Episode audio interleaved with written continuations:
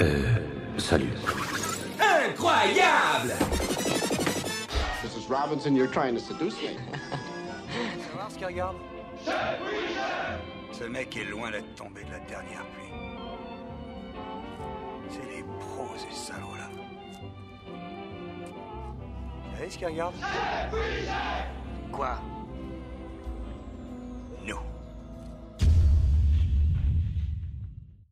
Bien le bonjour et bienvenue dans cet épisode 14 de C'est quoi le cinéma euh, Un épisode qui va être à la fois très concis, à la fois, euh, comme le diraient plusieurs gens de l'équipe, parce qu'on n'est que trois aujourd'hui, euh, pas très intéressant.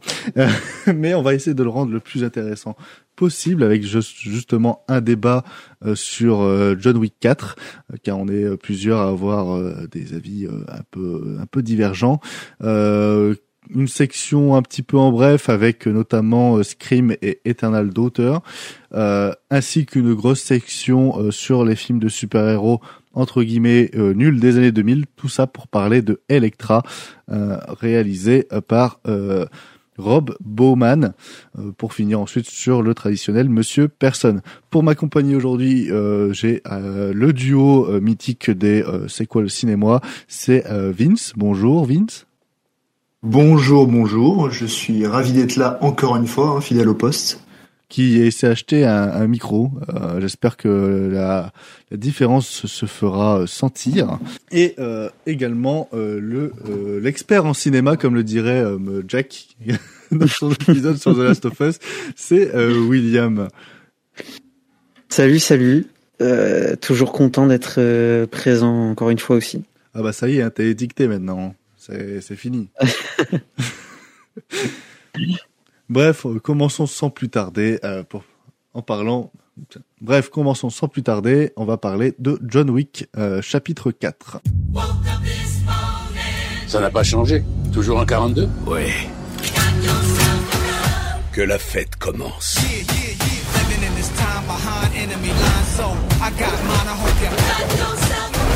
Si vous gagnez, la table tiendra sa parole. Vous serez libre.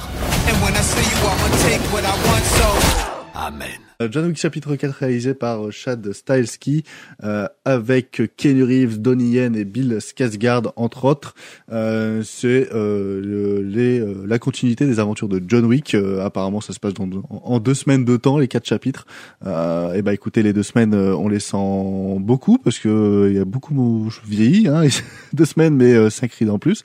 Et on va suivre John Wick qui découvre un moyen de vaincre l'organisation criminelle co- connue sous le nom de la Grande Table. Mais avant de gagner sa liberté, il doit affronter un nouvel ennemi qui a tissé de puissantes alliances à travers le monde et qui, et qui transforme les vieux amis de John en ennemis. Euh, c'est un film euh, qui est en train de cartonner euh, au cinéma, un film qui était très attendu cette année, euh, notamment que, ce soit par son casting, par ses cascades, par son, genre action qui a tant su renouveler depuis ces, années, en, tout cas à Hollywood. Euh, que veut ce chapitre 4 qui dure quand même 2h50 Eh ben écoutez, il est temps de donner la parole à Vince, notre expert en film euh, d'action hongkongais et, qui euh, qui retrouve pas mal de ses euh, de ses aspirations dans ce film, en bien ou en mal. Qu'est-ce que tu en as pensé, Vince?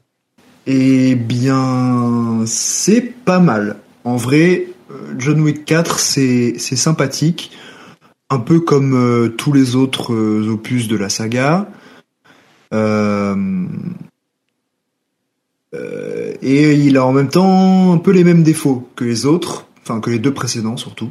Cette fois, euh, le film il va se passer au début euh, au Japon et ensuite il va passer par Berlin pour terminer sur Paris. Donc, euh, ben, on a une, variation de, décor urbain qui est plutôt sympa. Et surtout, moi, j'attendais beaucoup le film parce que ben, il y a Donnie Yen au casting. Et Donnie Yen, euh, en grande star euh, du cinéma d'action euh, hongkongais et chinois, ben, c'était une grande hâte voilà de, de, le voir s'insérer dans, dans cette saga et d'y apporter un peu de Ah, de variation parce que quand même ça commençait à devenir un petit peu répétitif tout ça, surtout dans les chorégraphies. Bah, c'est surtout que ouais, il est réalisateur et chorégraphe. D'ailleurs, il y a un film euh, qui s'appelle Sacra qui va sortir durant l'année euh, qu'il a réalisé, il me semble, et chorégraphié. Tout à fait. Tout à fait. Donc Voilà. ça, bol d'air frais, on va dire, dans la franchise. Ah oui, voilà, il a vraiment un style euh, particulier, euh, assez proche de, de du MMA, je trouve, euh, avec des techniques à base de, de coups de poing, de coups de pied qui sont assez euh, brutales, et euh, il a des capacités des capacités physiques assez impressionnantes. Euh, on, on le voit encore, euh, même là dans, dans John Wick, hein, et pourtant il approche de la soixantaine, hein, il me semble. Oui. Euh, et bah, c'est quand même un des gros points positifs. Moi, j'ai vraiment bien aimé son, son personnage. Je trouve peut-être un peu dommage de l'avoir rendu aveugle. Enfin, ça fait un peu, ça fait un peu doublon avec son personnage dans Rogue One, qui, qui était super. Mais bon, on n'avait pas besoin de le voir une deuxième fois euh, dans un gros film euh, d'action américain en étant euh, aveugle, quoi. C'était pas Ah. trop la peine. En, en vrai, je, je vais juste revenir sur sur ce point parce que c'est euh, c'est quand même un, un objet que j'aimerais discuter. Moi, je trouve que c'est un non non non pas qu'on aurait pu on aurait pu s'en passer, on va dire, mais, euh, mais mais moi je trouve que ça renforce un peu l'univers euh, euh, John Wick parce que en fait il, il est aveugle dans ce film. Ça rajoute un peu un un mystère avec certaines tensions dans certaines scènes, euh, notamment quand il fait face à John Wick pour la première fois où, où on sent qu'il sait pas s'il est vraiment mort, etc. Euh, mais en même temps, c'est À mon avis, c'est juste pour faire en sorte que qu'il ait un désavantage par rapport à John Wick, hein, parce que sinon il l'étale en, en 3 secondes et demie. hein. Tu penses vraiment que c'est ça? Parce que, euh, en fait, dans, dans, dans le truc, moi, c'est... euh, tu vois, genre, genre, ce qu'il fait en étant aveugle, tu sais très bien qu'un aveugle, ce serait impossible qu'il le fasse. Mais, euh, mais, mais tu vois, c'est comme le personnage de, de Scott Atkins. Le mec est tellement gros que c'est impossible qu'il foute des, des high kicks comme ça. Euh, Euh, alors je t'invite à regarder les films de Sammo Hung, parce que il, est- il y a des films où il est quasiment aussi gros, Ouais, c'est et euh, le mec il est agile comme un singe, hein, donc... euh, Ouais, complètement. bah, je ne savais pas. Mais, euh, mais, mais pour moi, en fait, ça renforce un peu cet univers de tueurs à gages qui ont tous des, des, des particularités. Euh, et des, des, des, des choses qui, qui font qui peuvent surprendre et en plus ça donne des euh, des scènes où des, des, des scènes assez euh, assez nouvelles justement à la franchise Euh, toute cette scène avec les sonnettes et des trucs comme ça c'est des trucs un peu Ça c'était pas mal, c'était une petite trouvaille sympathique, ouais, j'avoue. Ouais, c'est c'est c'est des trucs pour moi qui changent. Même euh, ça joue beaucoup sur euh, ce qu'il entend, euh, les bruits que peuvent faire les euh, les, euh, bah, les les assaillants, etc. Donc ça ça ça, ça rajoute une un, un truc une nouveauté. Euh, là où on avait déjà eu dans dans justement John Wick euh, John Wick 3 des euh, des, des des figures d'action euh, asiatiques HK euh, qui qui se combattaient mais pas aveugles. Et donc du coup ça aurait pu aussi faire doublant tu vois. Même si euh, la, la, la méthode de, de chorégraphie de Donnie Yen est assez différente proche du MMA comme tu le dis ça aurait pu faire un peu doublon avec la fin du 3 et notamment euh, je sais plus comment il s'appelle mais il y en- avait un qui était dans The Red euh, aussi mais euh, voilà moi pour, pour moi c'est pas ça aurait pu être dispensable mais euh, que ça soit là et que ça soit fait de cette manière surtout que Donnie arrive très très bien à, à faire croire en fait qu'il est aveugle euh, dans ses mouvements dans, dans, dans, dans ses petites mimiques Ouais. pour moi c'est ça aurait pu être dispensable mais ça ça marche bien Mm, Oui, non, en tant que tel, ça, ça fonctionne. C'est juste que je, je trouve que c'était pas forcément nécessaire de base. Mais bon, enfin, en tout cas, euh, avec son style qui mélange euh, un peu kung-fu et, et boxe style MMA, euh, c'est clair qu'il apporte une vraie plus-value dans, dans, les chorégraphies et j'aurais franchement aimé en voir plus. Et je trouve en fait, en fait, mon, principal problème sur ce John Wick et, et c'était un peu le cas aussi dans le troisième, c'est le dosage des séquences. Et, euh, et bon, c'est ce qui fait que le film est un peu trop long à mon sens. Mais euh, en fait, il y a des passages où on va voir John Wick se battre avec des des, des, des, des types complètement random euh, pendant peut-être euh, 10, euh, 10 à 15 minutes avec des chorégraphies concrètement qu'on a déjà vu euh, 50 fois dans la saga à base de clés de bras, euh, tir à bout portant. Euh, et derrière, quand on a l'occasion d'avoir une vraie dinguerie euh, en, en duel 1v1, eh ben, il, il ose pas faire durer le truc. Genre, Là, tu parles du duel entre, par exemple, Sanada et, et Yen, quoi. ah ben, je suis désolé. T'as Donnie Yen et Hiroyuki Sanada, qui est également un, un très bon artiste martial et qui l'a prouvé dans plusieurs films hongkongais, mais aussi japonais. Euh, T'as l'occasion de les faire se battre tous les deux et tu fais pas un combat d'une minute par tranche de, de, de 30 secondes. C'est criminel. Ah, je suis désolé. Après, j'ai une petite théorie hein, euh, sur ça. C'est que je pense que Sanada euh, aux US, euh, il donne le minimum. C'est-à-dire que que ce soit dans Bullet Train ou même dans Mortal Kombat récemment, tu vois, dans les films qui a sorti dernièrement aux US. Ah, dans, Bullet Train, c'est vrai qu'ils ont totalement éclipsé son combat qu'on utilisait depuis le début du film. C'est ça. Et, et, et, même dans Mortal Kombat, il apparaît qu'à la fin, il fait euh, trois quatre mouvements et et puis euh, et puis euh, ça part ça part et je prends mon chèque. Je pense que Sanada en fait il, il, est pas comme Donnie Yen, il est pas aussi investi dans les films qu'on lui propose dernièrement bah, en tout cas. Franchement, ça m'étonne. Surtout là, ce projet, euh, c'était vraiment l'occasion de le faire parce que c'est quand même euh, fait par des cascadeurs, donc qui ont euh, un vrai amour de l'art de la cascade, hein, parce que c'est un vrai art. Euh, et, et, en plus contre Donnie donc enfin tu sais que t'as moyen de faire quelque chose de qualitatif. Enfin, ça m'étonnerait qu'il qu'il ait pas qu'il ait pas souhaité faire un, faire plus que le minimum. Et, et Chad Stahelski, euh, en tant que, que, grand fan de cinéma hongkongais, hein, il le répète euh, plein de fois dans, dans, dans ses interviews qu'il adore Jackie Chan, Sammo Hung, euh, Yun Woo-ping, etc. T'as l'occasion de faire un combat contre Donnie Yen et, Hiroyuki Sanada, même au milieu de ton film, et tu le fais durer minimum 5 minutes, voire 10. En fait, c'est un climax en soi, tu vois. Là, mm. une minute, alors que juste avant, on se tape 12 minutes de John Wick qui, euh, qui, qui, flingue des mecs dont, dont on se fout totalement. Eh, je suis désolé, mais là, je, je, je, suis frustré en, fait en tant que fan de cinéma d'action. C'est ultra frustrant. C'est pas normal. Donc euh, voilà, c'est un dosage en fait que je comprends pas. Et si je dois le comparer aussi à un truc dans le 3, c'est qu'à la fin, ben pareil, on se tape presque 18 minutes de John Wick qui, qui tape des gars random et ensuite, il arrive contre Marc Dacascos, qu'on nous a tissé, qu'on nous a teasé pendant euh, bah, une heure avant ça. Et le combat dure trois minutes. c'est pas normal en fait en tant que de, juste dans la structure des, des scènes d'action, c'est pas normal. Il y a un vrai truc qui cloche et je comprends pas pourquoi Chad Stahelski passe plus de temps sur ces foutues scènes qu'on a déjà vues 15 fois et qui sont à rallonge plutôt que de nous offrir de vrais moments d'action euh, d'anthologie en fait. Donc euh, voilà. Mais c'est là où, euh, où, le film et même la saga, tu vois, ça ressemble quand même à la structure d'un jeu vidéo. Parce qu'on a, en fait, on a l'impression que les péripéties, avant d'arriver au boss en quelque sorte, hein, sont plus importantes que la finalité même du combat entre les, les deux gros personnages, tu vois. C'est vraiment le, le parcours du combattant qui intéresse plus le réalisateur que le combat final en, en lui-même. Et c'est ça que je trouve euh, paradoxal et et pour le coup bah pas très logique parce que le enfin le gars te tease pendant tout son film euh, son personnage il te l'introduit et tout. Tout ça pour le voir euh, combattre 10 minutes euh, finalement. Enfin c'est ce que tu disais mais c'est c'est vraiment le le problème de cette saga c'est que on s'attarde plus sur des combats lambda ça, il se que, sur le gros combat quoi.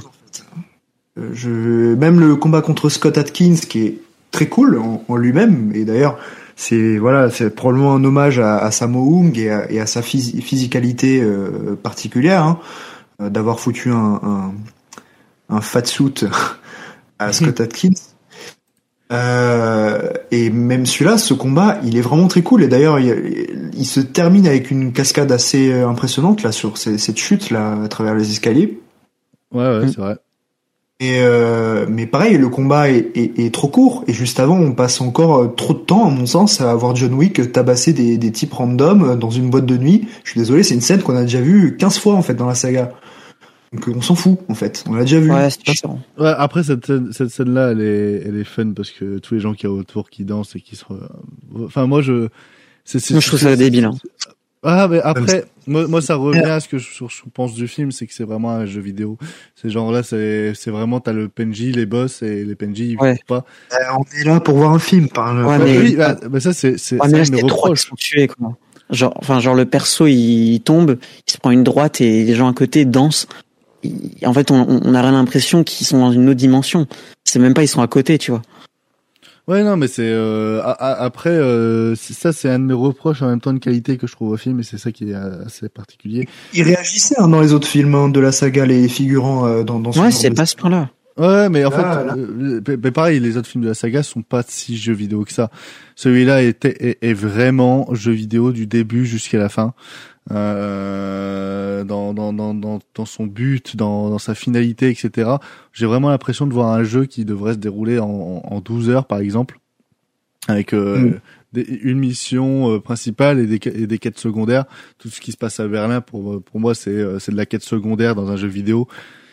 Tu vois, c'est c'est c'est une bonne quête secondaire, tu vois. Une, une- de poker, je suis désolé, elle est, elle est inutile et i- totalement inefficace en termes de tension. Je sais pas ce qu'ils essaient de créer, mais ça ne marche pas, quoi. Bah, Il y a un petit côté parodique, hein, je trouve, hein, sur Oui, cette scène. euh. c'est c'est ce que j'allais dire justement. Il y a un petit côté. euh, on- Il y a pas beaucoup de surprises, il y a pas beaucoup de machin, mais euh, vas-y, on, on le fait parce que c'est fun. tu vois? Et, et, et, et- Elle est dure, elle est dure, oh là là ah, je trouve pas ce temps qu'elle dure parce que je trouve que Scott Askins a- a- arrive à, à rythmer, à bien rythmer la scène, tu vois, avec son accent. Le problème, que- qu'elle dure encore plus longtemps que les combats qu'on aurait aimé voir. Donc, Oui, ça, c'est- ça, c'est- Je vois ce que tu veux dire. Mais après, tu vois, genre dans le côté jeu vidéo aussi, t'as as, as cette scène, moi, que je trouve vraiment formidable euh, en plan zénital, qui certes narrativement n'a rien à raconter, euh, dans, dans la forme en tout cas, mais qui, euh, mais qui dans l'hommage et même dans, dans, dans la jouissance, euh, la, la jouissance très ludique de, de, de la scène. Les, les, ayant vu le film deux fois, euh, la deuxième fois, on se fixe plus sur ce qui se passe autour de John Wick et on voit que en fait la, la chorégraphie sur ce très long plan qui n'a pas été truqué, enfin je ne vois pas comment elle aurait pu être truquée, euh, est, est vraiment formidable. Pour moi, c'est la, la scène à, à sauver du film, c'est que c'est cette scène en plan euh, zénital qui est euh, Quand même, oui, quand même, euh, il y a d'autres trucs à sauver. Genre moi, par exemple, la, la scène euh, autour de l'Arc de Triomphe, où ils se battent en plein milieu du rond-point de l'étoile. là, et qui a- Mais, mais là, là, tu vois, c'est pareil. Tu, tu, tu, tu vois, tu dis par exemple que dans la boîte de nuit, les gens ils réagissent pas. Là, là dans dans la vérité simple et dans le réalisme pur, normalement, euh, lac de triomphe, t'as- la fusillade elle dure deux minutes, après les voitures ils s'arrêtent. Oui, c'est pareil. hein. Tu vois, mais c'est ce que c'est ce côté très jeu vidéo de vas-y, on surcharge, on s'en fout, c'est fun.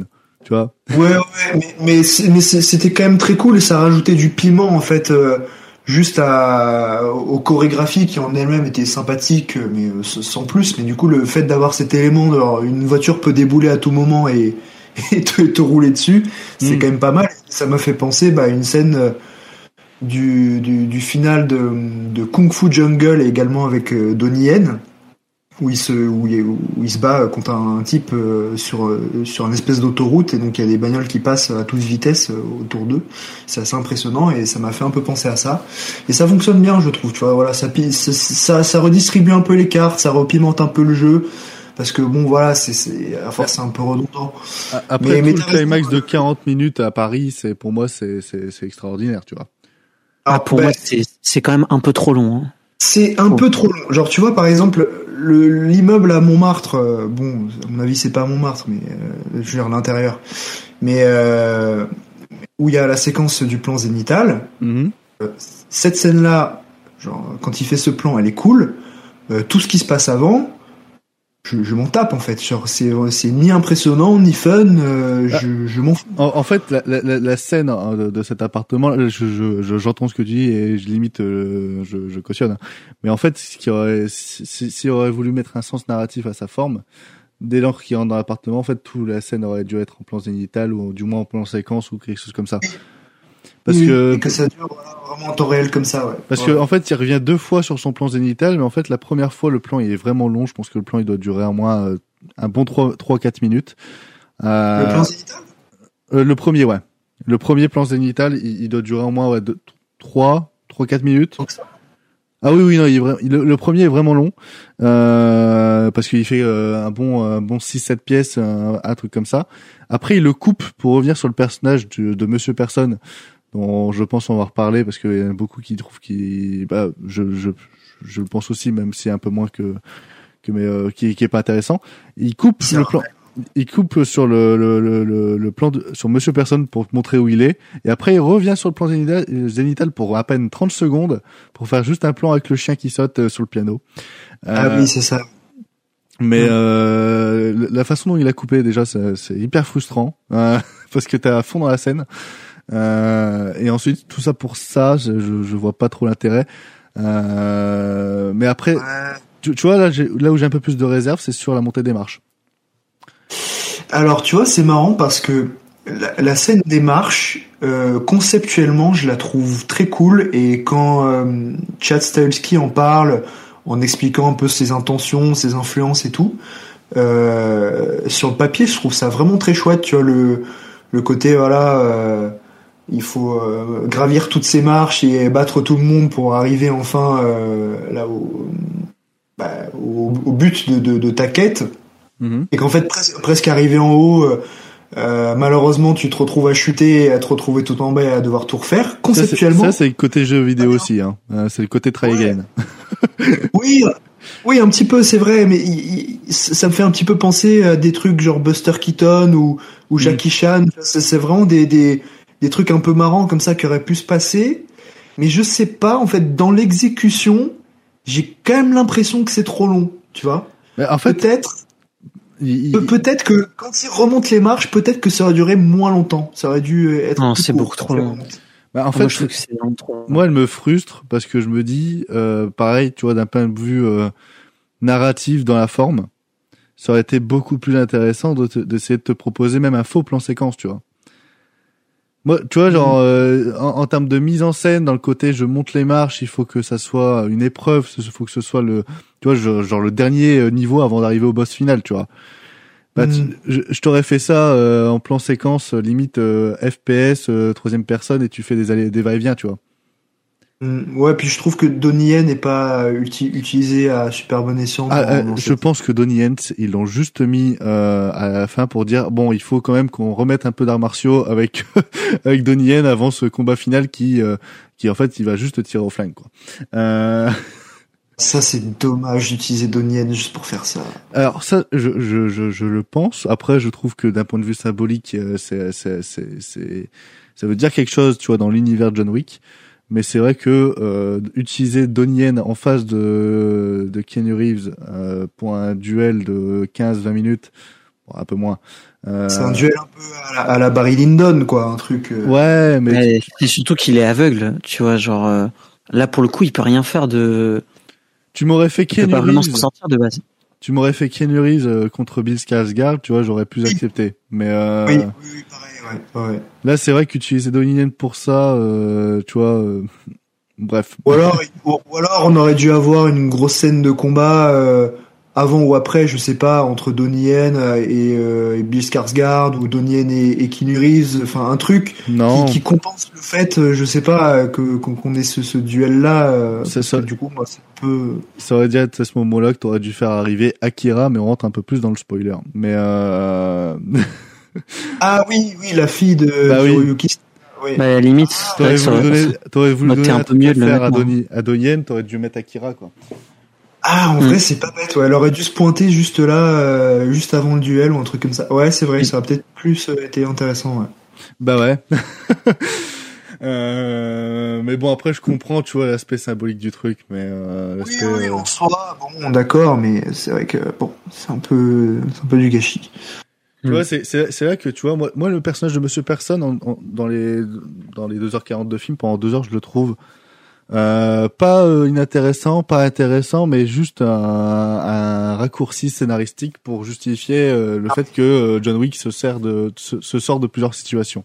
Euh, Ah, mais il- ouais, il- le uniquement problème. ça, c'est juste un Deus ex machina, parce que le type est censé euh, tuer John Wick parce que bah il y a un contrat sur sa tête, et en fait, il va juste servir à bah, tuer un gars qui risque de blesser gravement euh, John Wick, en mode genre euh, non tu le tues pas, euh, c'est à moi de le tuer.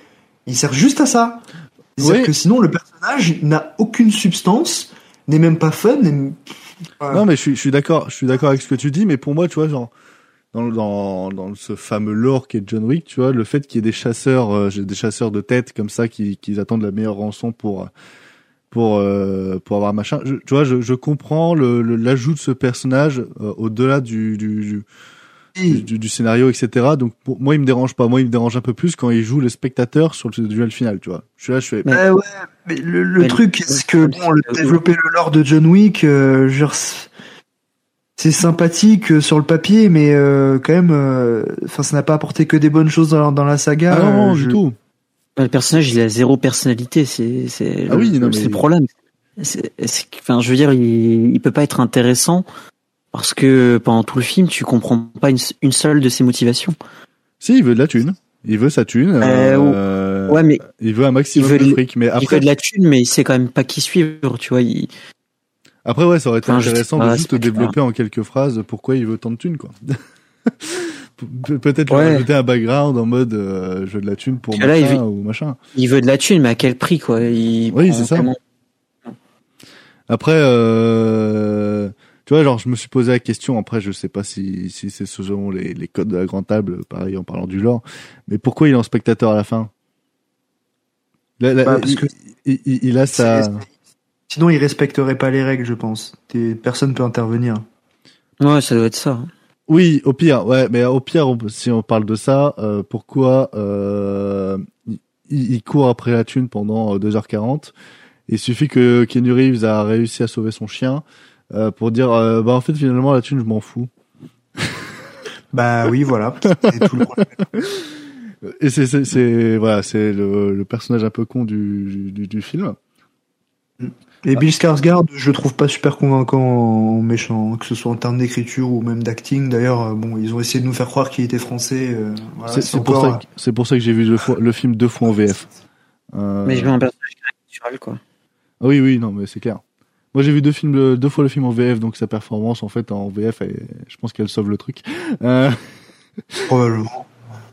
mais euh, moi, je voulais aussi parler euh, un petit peu de, de Lance Riddick, euh, dont c'était le dernier rôle, je pense, au cinéma, euh, qui, euh, par un euro hasard, en fait, euh, limite, c'est n'apparaît pas longtemps et a un plus un plutôt bel hommage en fait dans, dans, dans le film.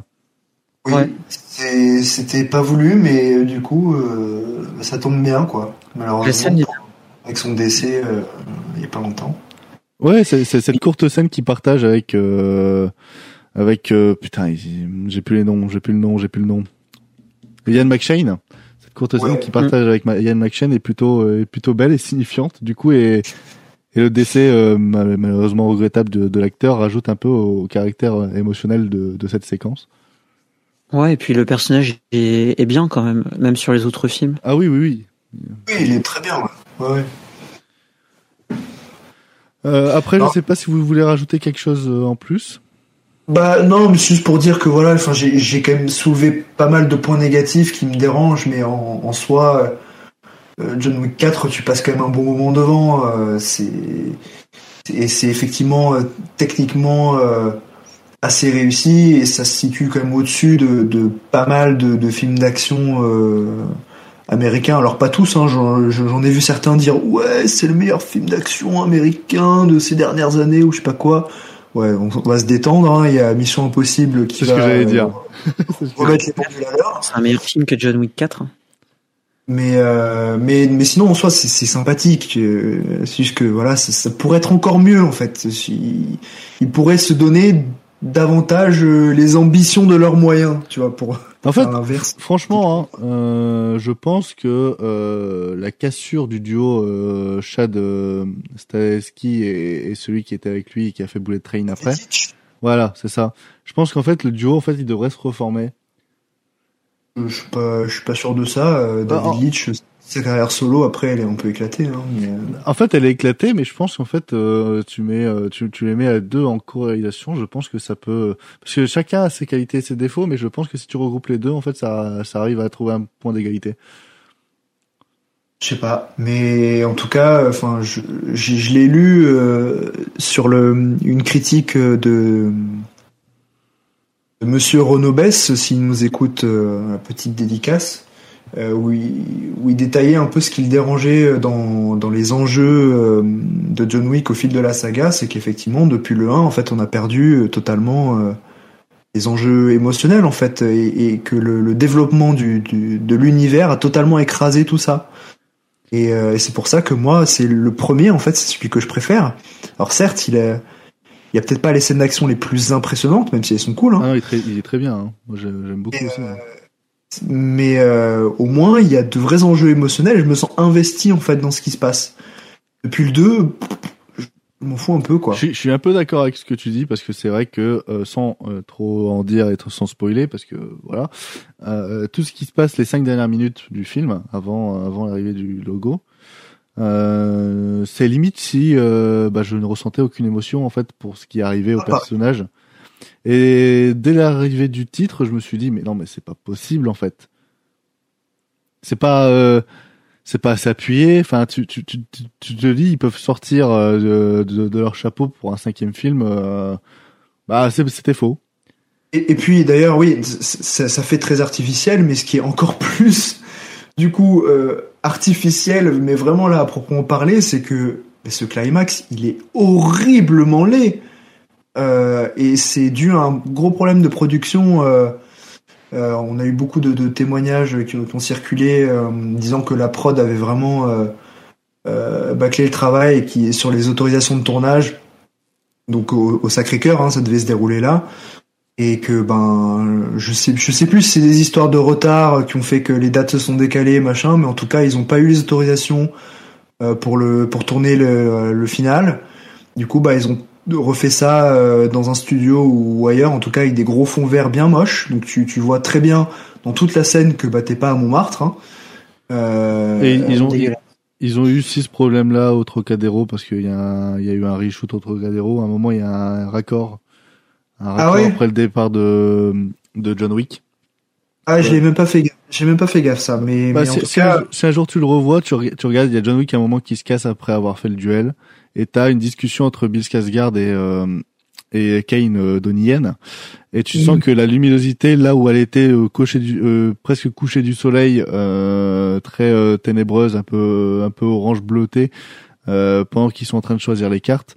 Après, t'as l'impression là où il était euh, genre 19h, 18, 19h, t'as l'impression qu'après ils ont fait un reshoot mais plus vers 16h.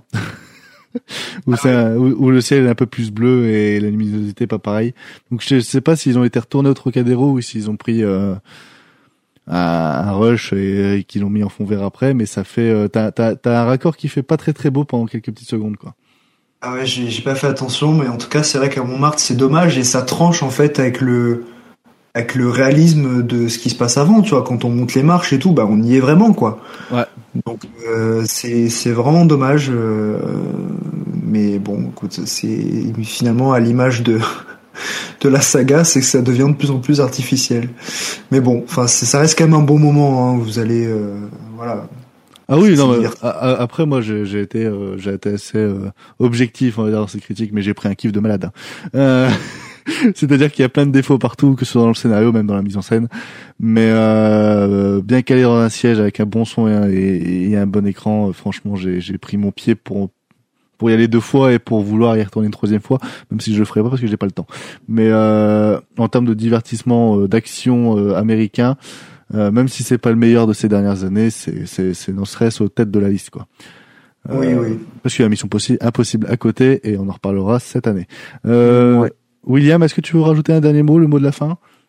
Euh, bah écoute, hum, moi je dirais quand même pas que c'est parmi les meilleurs films d'action américains des dernières années.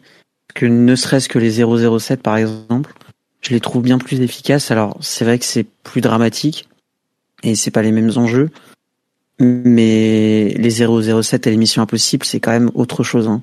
Je trouve en bah, presque sur tous les bah, tous les étages. hein.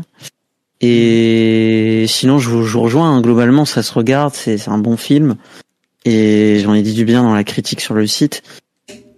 Mais euh, en fait, on conserve ce, ce côté programmatique qu'on a décrit, où on prévoit tout ce qui se passe à l'avance, euh, toutes les finalités des, des combats, des, des scènes, on les voit 15 minutes avant arriver. Et c'est- quand même très frustrant parce que il y a plus de il y a plus de suspense et il y a plus de surprise alors que c'est quand même euh, la base pour un film d'action quoi C'est Mm. pouvoir kiffer à fond le la scène et de se demander si le mec va s'en sortir.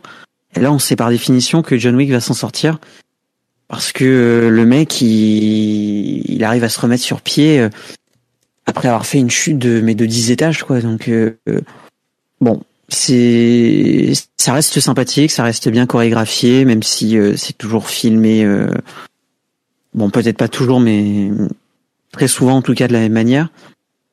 Heureusement, il y a des il y a des spécificités, on en a parlé, Donnie Yen, etc., qui viennent ajouter un petit peu de piment à la chose, mais c'est c'est frustrant parce que ça pourrait être très bien et c'est juste bien. Donc euh, Ouais, voilà, exactement. allez voir John Wick 4, mais vous attendez pas euh, à la claque euh, d'action comme beaucoup le, disent, parce que il y a tellement mieux à côté et il y a eu mieux qui a été sorti sur les dix dernières années. Et ben voilà, c'était euh, le mot de la fin euh, par William. Euh, on vous encourage, comme vous l'avez compris, à, à découvrir John Wick 4, mais ne vous attendez pas à euh, la claque de l'année, euh, parce que Mission Impossible 7 arrive euh, cet été déjà euh, en matière euh, d'action, je pense. Euh, on va maintenant passer à quelques une petite section en bref. où On va essayer de rester euh, très succinctement sur quelques films qu'on a vus et qui euh, nous ont marqué ou pas euh, dans ce mois de, de, de, de mars. On va commencer directement avec euh, Scream 6 qu'on a choisi juste pour euh, tailler et dire ce qui va pas dans cette saga. Moi, je suis différent. Alors crois-moi, je vais pas te rater, tu vas prendre cher, connard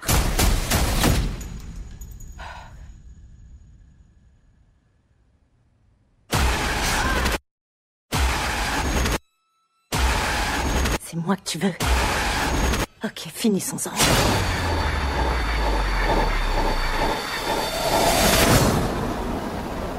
Les gars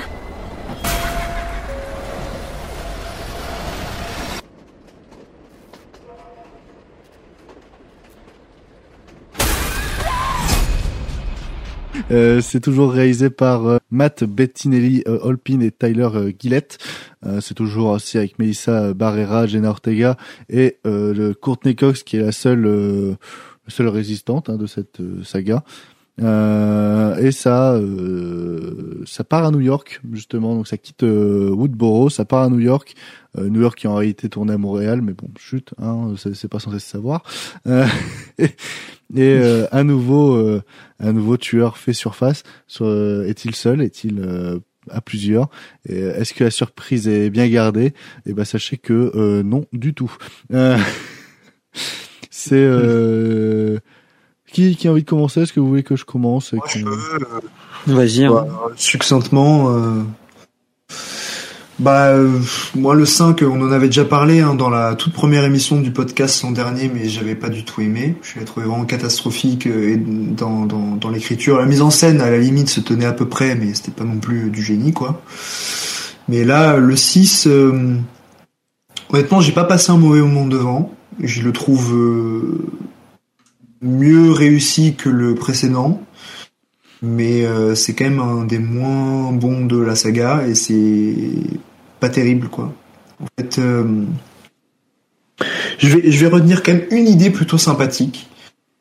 Euh, c'est la séquence d'attaque dans le métro que, avec Oh, cette espèce- bah quand même Qui en a- elle est cool. avec l'effet de, de, de jeu de lumière et ce, ce truc un peu à la Où est Charlie où euh, tout, tout le monde a le même déguisement donc tu, tu sais pas d'où ça va venir. Je trouvais que ça a apporté quelque chose dans la tension de, de plutôt efficace. Ouais, mais elle se Euh, termine en, elle se termine en, en caca quoi. Enfin, c'est c'est nul. Oui, oui, d'accord. Mais c'est juste la montée en tension moi que je- j'aime bien. Oui. Ouais, c'est pas mal. Mais euh, mais bon, le problème, c'est que c'est un peu la seule scène euh, qui a de l'intérêt dans ce décor new- new-yorkais.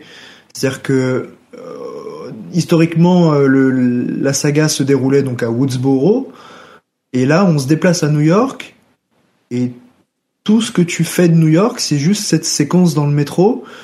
Euh, mais parce qu'ils pas tourné à New York.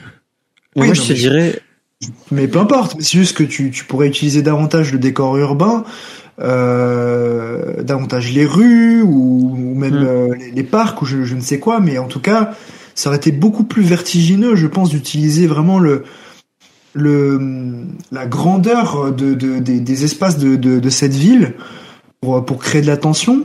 Ouais. Euh, parce que là, vraiment, on à part cette séquence de métro, c'est, on- ça n'a aucun intérêt en fait que ça euh, se passe à New York. Un peu au début, je sais pas si tu vois Vince, euh, tu sais avec le premier meurtre. Ouais, ils, ils le font un petit peu, je veux dire, on- avec la ruelle, mais c'est Oui. tellement court. hein. Elle est Euh, c'est ça. Moi, moi c'est ce que je retiendrai. Hein. Moi, c'est la scène d'intro avant l'arrivée du titre que je trouve. Ouais, je la trouve cool. Elle est pas mal, elle est pas mal. Je trouve- je trouve Mais c'est vrai qu'à plus, ça- ce, ce changement de point de vue en plein milieu d'une scène euh, de, de scène d'intro qui dure un bon 5 minutes, hein, bon 5-10 minutes, ce changement de point de vue qui arrive euh, de manière impromptue. Euh, et- Oui, c'est, c'est plutôt malin, ouais. et- en fait, pour Ouais. moi, c'est vraiment le, le- le- les, dix- les dix premières minutes qui sont euh, les plus méta, les plus intéressantes dans le film. Après, pour moi, ça se casse la gueule, mais euh, de, de, de seconde en seconde. Et je trouve en plus que, bah, tu vois, genre, t'es censé euh, dans, le- dans, dans, dans, le film être à New York, ne, ne pas utiliser Times Square, tu vois, rien que ça. Avec justement Bah, tout ce côté méta où t'aurais pu diffuser la bande-annonce euh, d'un d'un scream justement, euh, justement sur les grands écrans de Times Square et créer toute une scène de tension avec ça. Euh, Oui, oui. tu vois, je, vo- je voyais bien un truc genre il a, il arrive chez vous pour vous affroyer, il peut être partout dans les rues, machin. Tu vois, genre ce truc à la con euh, qui aurait pu faire frissonner, tu vois, genre les personnages principaux de, de l'histoire. C'est, tu vois, ça- c'est ça, ça aurait pu vraiment augmenter l'échelle du film, euh, de rendre, créer un véritable vertige en fait dans, dans, dans la tension. Là, il y a, y a rien quoi. Mais euh, avant que je revienne vraiment sur mon avis, euh, parce qu'il y a un truc moi qui m'a gâché tout le visionnage du film, euh, William, qu'est-ce que tu en as pensé toi en, règle générale? Alors écoute, euh, moi j'avais pas vu euh, le cinquième et j'ai pas vu le quatrième, mais je verrai le quatrième parce que il m'intéresse. Mais euh, j'en attendais pas grand chose du coup. Et c'est vrai que j'ai plutôt bien aimé en fait l'introduction du film dont on parlait, qui je trouve euh, fonctionnait assez bien sur la tension. Et la scène du métro aussi, hein, euh, j'ai j'ai plutôt bien aimé cette scène. Mais le point catastrophique du film, je trouve, c'est le twist et Ah, le jeu des acteurs. Oui, Sur, sur certains moments, le jeu des acteurs que je trouve vraiment mais pitoyable. hein. J'allais y revenir, c'est Ah, ça qui m'a gâché le film. Ah, mais je suis d'accord. Et- Par contre, c'est vraiment dans toute la saga euh, et même dans le dernier, euh, à chaque fois il y a, il y a un, un twist ou une, enfin en tout cas une révélation finale de qui sont les tueurs, hein, parce que c'est un peu un whodunit euh, Scream. Mm. Mais là, c'est la première fois de la saga où la révélation finale m'a m'a fait pousser un énorme soupir, quoi. Bah, Le truc, c'est que t'as le tueur le au bout de 20 twist, minutes, quoi. T'as le tueur au bout de 20 minutes. T'as une réplique dans fait, le film qui te gâche tout le reste. Mais pour moi, le souci, il se, il se situe sur le fait que le tueur, bon, sans trop spoiler, mais bon, du coup, c'est vrai que tu es un peu spoilé. Le problème, c'est que euh, on apprend plus ou moins qu'il agit pas forcément pour euh, pour un mal. Et pour moi, ça tue le le concept bah, de Ghostface parce que ça voudrait dire que finalement, euh, celui qui est derrière le masque, euh, il a, en fait, il, il- il a agi peut-être d'une manière juste pour lui-même. Je sais pas si vous voyez ce que je veux dire, mais du coup, Ouais. pour moi, ça va Ah, oui. tout de suite moins menaçant et moins fort. Et ben, du coup, on en a un peu rien à foutre après, après qu'on sache qui est le mec, parce que le mec, euh, c'est un, un gars un peu banal, mais pas un gars qui a des mauvaises intentions. Plus que ça, juste, il agit par un désir de vengeance. Et vraiment, j'ai trouvé ça mauvais, surtout que c'est pas. euh, enfin, c'est un twist un peu particulier. Qu'il y a un truc, un délire de vengeance. euh, Oui. de- de Ghostface, mais bon, c'est vrai que là, c'est. Tu sais, là, je trouvais ça forcé en vrai. much. Ouais, voilà, c'est vraiment forcé. Ouais, vraiment, c'est forcé. C'est- C'est pas tant l'identité en l'identité en soi des tueurs, parce qu'il y en a plusieurs, hein, mais euh, non, bah pas forcément, mais c'est juste Ouais, quand t'apprends je- leur motivation, tu fais oh, pff, franchement. Ouais, mais attends, moi, je, Ouais, je- parce qu'en fait, le truc, c'est que moi, je trouve que euh, au début, les 20 premières minutes, ça, ça passe. Juste attends qu'il y ait une réplique en fait dans le film qui moi m'a gâché les une heure et demie qui suivent. parce que t'as carrément le tueur du coup qu'on s'avère à la fin, qui au bout de euh, 20-30 minutes, sans son masque, etc., dans sa dans sa réelle identité, te Ouais, sort, te, te sort. Bon, je, je spoil, mais c'est bon, le film est sorti il y a trois semaines. Si, si les gens écoutent, euh, qui te sort quand même cette réplique absolument incroyable et qui, euh, pour moi, m'a spoilé tout le reste. Tu touches à ma famille, tu meurs. Euh, Ah oui. et Ah. en fait, à partir du moment où il balance cette réplique, quand même, au bout de 20, 25 minutes, tu sais que c'est euh, cette personne Et si cette personne, c'est cette personne, et si c'est cette personne, c'est cette personne. Euh, non, en fait, j'ai- j'ai pas tellement calculé euh, cette réplique parce que je l'ai vraiment prise au sens littéral de ce que c'était censé dire euh, dans Bah, la scène, en fait. Ouais, mais en fait, le Ah, pareil, pareil. Moi, moi, le, il me dit ça, je dis, bah, c'est, c'est toi. Ou alors, si c'est pas toi, ça va être un, un retournement, mais absolument incroyable. Sauf qu'en fait, les, les, les, les personnes qui essayent de te faire croire que c'est eux, donc il y en a, il y a, il y a- il y a un des trois tueurs, il se fait euh, disparaître, euh, enfin, il se fait euh, déjustifier de chaque meurtre parce qu'il trouve un moyen scénaristique.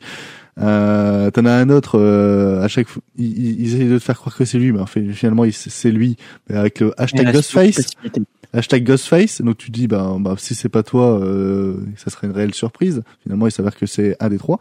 Euh, et après, ils, ils essayent de te faire croire que c'est la meuf du FBI. T'es là, tu fais, elle a subi un traumatisme suite à Ghostface. Quand, tu- ça peut pas être elle. Ils essaient, et, et en fait, chaque personnage qui te font croire que c'est euh, c'est Ghostface, ça peut pas être eux, tu vois. Genre, euh, sinon ça serait. Il euh, n'y a pas assez euh, de suspects en fait. C'est Oui, c'est ça. c'est tout con, mais mais en, mais en fait le film, je pense que ça- en fait euh, les, les réalisateurs ils auraient dû se dire on, on va quand même filmer des gens normaux dans la rue, même si on s'y attarde pas. Comme ça, c'est peut-être quelqu'un que un personnage croise plutôt que vraiment, tu vois, juste re- recentrer le truc sur une dizaine de personnages.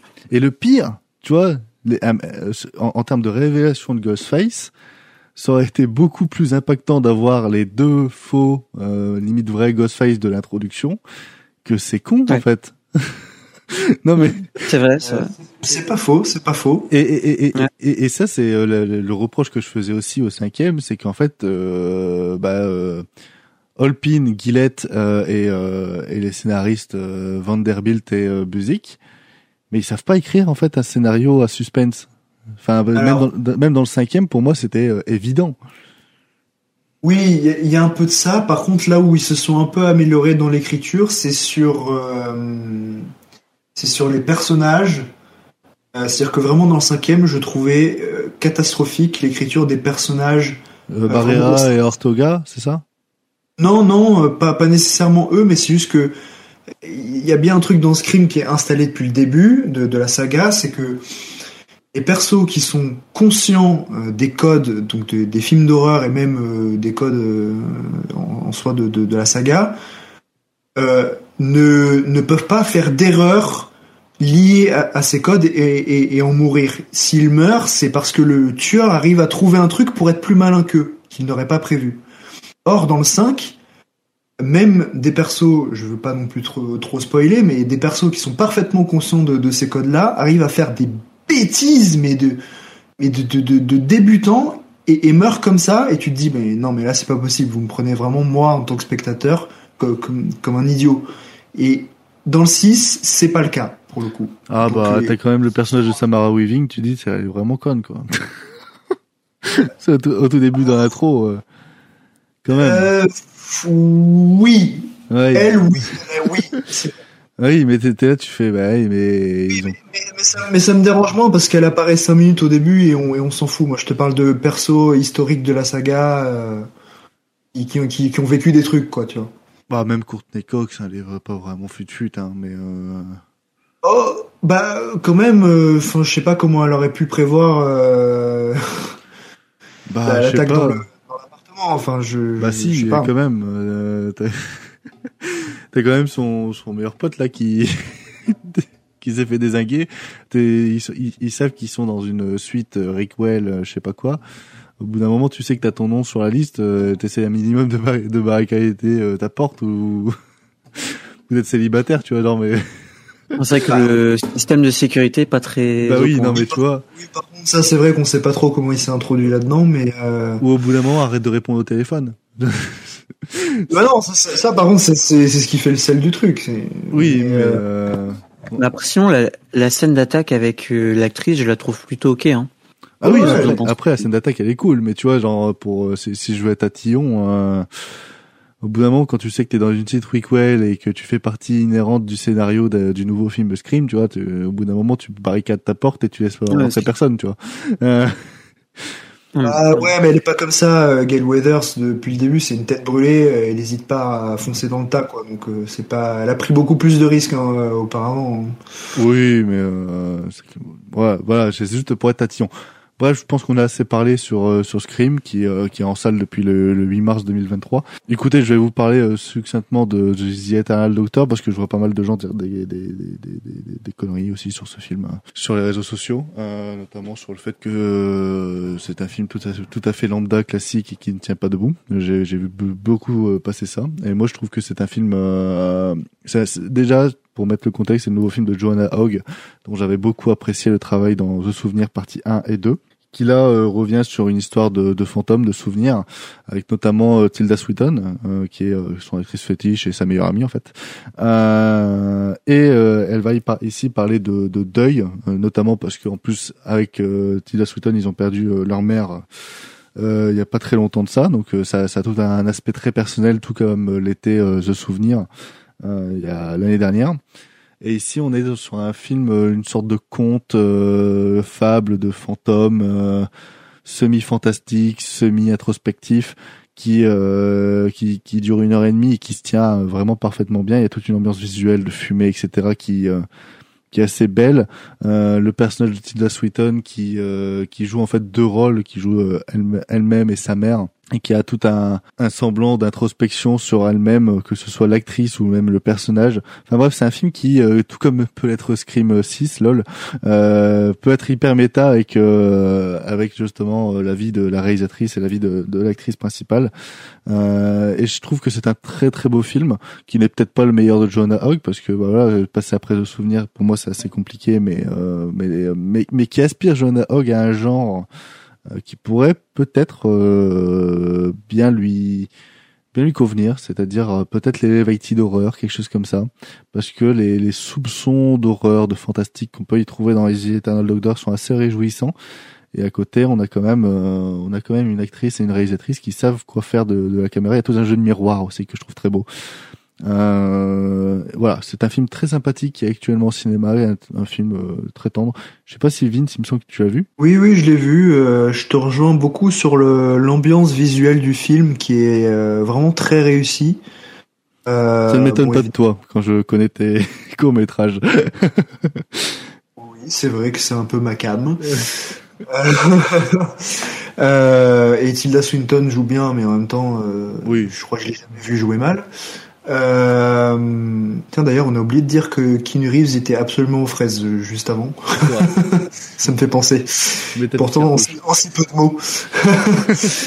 mais euh, non, bon, euh, c'est c'est un joli film, mais euh, j'étais moins convaincu moi par l'écriture et certains moments de mise en scène où je trouve que c'était un petit peu un petit peu scolaire quoi dans, dans le découpage surtout. Non, je suis assez, je suis assez d'accord sur ça. Il y a une sur, surutilisation des champs contre champs aussi dans le, dans le Ouais. film.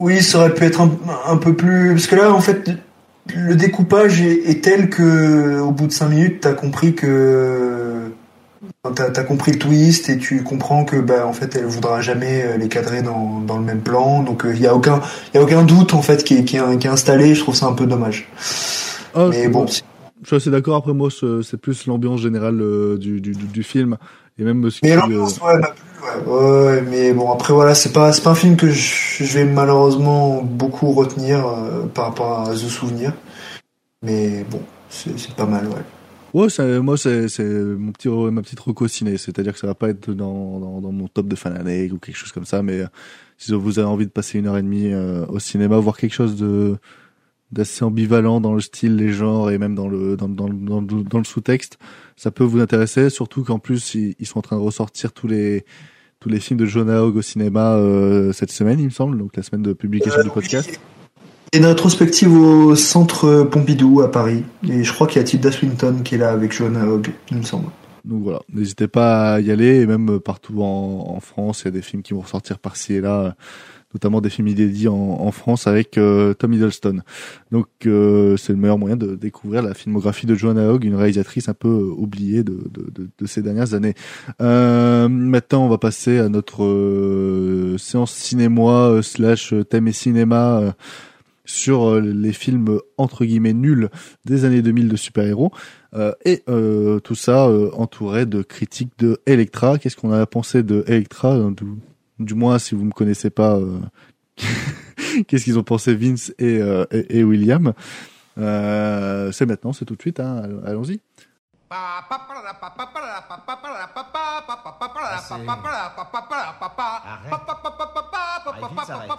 Mais merde Debout, vilain pionceur T'es en retard Voilà ce que c'est que d'être un esclave. Des milliards de gens qui mènent leur petite vie anonyme. Je crois plutôt que tu veux un verre. Qu'en dites-vous, juge? Ben, pourquoi pas Ça ne me dérange pas de prolonger l'exécution. Je suis pas le genre de personne à qui on s'attache. Ton métier, c'est de buter les gens? J'ai des facilités. Je te parie 1000 dollars que tu seras mort avant elle.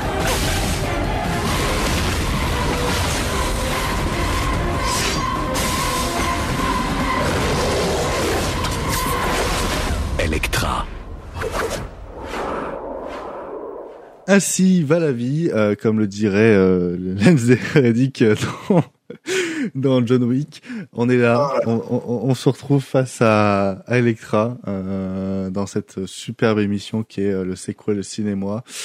Euh, parce que bah, c'est ma quête de vengeance et encore c'est une vengeance que je n'ai pas très bien appliquée étant donné que les deux chroniqueurs sans trop spoiler sont, ont trouvé le film minimum sympathique. Euh, c'est euh, Electra, c'est réalisé par euh, Rob Bowman. Alors déjà, euh, Rob Bowman, il s'est euh, vu euh, confier le projet d'Electra après avoir, il me semble, réalisé un film qui qui, qui est pas très, qui, qui est assez connu. Voilà, c'est c'est en, en partie celui qui a, qui a réalisé plusieurs épisodes de X Files, et notamment le film X Files, qui, est, qui, a, une certaine euh, réputation. Euh, on se demande qu'est-ce qu'il qu'est-ce fout euh, dans dans Electra. Il a également réalisé le, le film Le règne du feu. Qui, qui est une petite reco aussi parce que c'est là où on peut voir les, les meilleurs euh, dragons faits en CGI des années euh, 2000 et, et no joke euh, mais c'est avant tout un réalisateur de série qui s'est vu confier Electra Electra qui est un euh, préquel, euh, spin-off euh, d'un univers cinématographique qui n'a que deux films malheureusement pour moi, parce qu'il fait suite au succès, on va dire plus public que critique de Daredevil, qui est qui est réalisé par Mark Steven Johnson. Euh, Daredevil qui est à la fois un succès public parce que ça avait fait, euh, vendu pas mal de tickets à l'époque et ça a été un succès critique après la sortie de, de la Director's Cut qui était euh, uniquement euh, euh, disponible sur le Blu-ray DVD en fait. Euh, Director's Cut que je vous recommande à voir en priorité plutôt que la version cinéma étant donné qu'elle rajoute euh, pas mal de, de lore et pas mal de, de, de, non-dits en fait qui est dans la version cinéma. Version cinéma qui a été charcutée par les producteurs parce qu'ils trouvaient que tout le lore à côté des scènes d'action était euh, complètement inutile. Alors que euh, quand vous voyez euh, la série Daredevil, vous voyez que le lore autour de Daredevil est plus intéressant que les scènes d'action. Même si dans la Director's Cut c'est pas très pas très exploité, au moins ça ça rajoute un cachet au film. Euh, plutôt nécessaire, notamment euh, toute euh, la caractéris- ca- caractérisation du caïd et du personnage aussi de Colin Farrell, qui euh, dans la version cinéma sont pas du tout exploités. euh, euh, alors juste euh, valeur, même si euh, on a toujours ce côté parodie. Enfin bref, je, je m'égare, mais euh, le personnage d'Electra avait beaucoup euh, eu de succès critique euh, et public euh, dans le film euh, Daredevil, donc du coup ils se sont dit tiens si on faisait un univers euh, cinématographique autour de la main, euh, cette grande organisation qui euh, qui regroupe pas mal de personnages de l'univers Daredevil, dont Electra.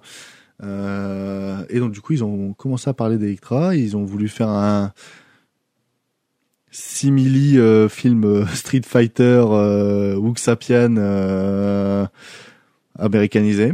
Et est-ce que ça a fonctionné? Euh, Je ne sais pas, mais en tout cas, euh, voilà, j'ai envie d'interroger Vince Forcément, sur le sujet. Sur le sujet. Euh, écoute, euh, j- j'avais une petite appréhension euh, parce que bah, le, film a quand même des retours catastrophiques. Ah oui. Et, il a même une moyenne de, de 3 sur Sens Critique, ce qui m'a quand même étonné. Mais c'est de l'acharnement en fait. Ouais, ouais, ouais, mais j'y viens. Et, et, du coup, en fait, j'ai rattrapé d'abord le Daredevil en fait que je n'avais jamais vu, que j'ai visionné donc sous tes conseils en director's cut, que j'ai vraiment plutôt bien apprécié. Hein, voilà, je suis désolé. Euh, c'est il y a, y a des fautes. bien. Hein. c'est bien. Hein. Non, mais c'est bien.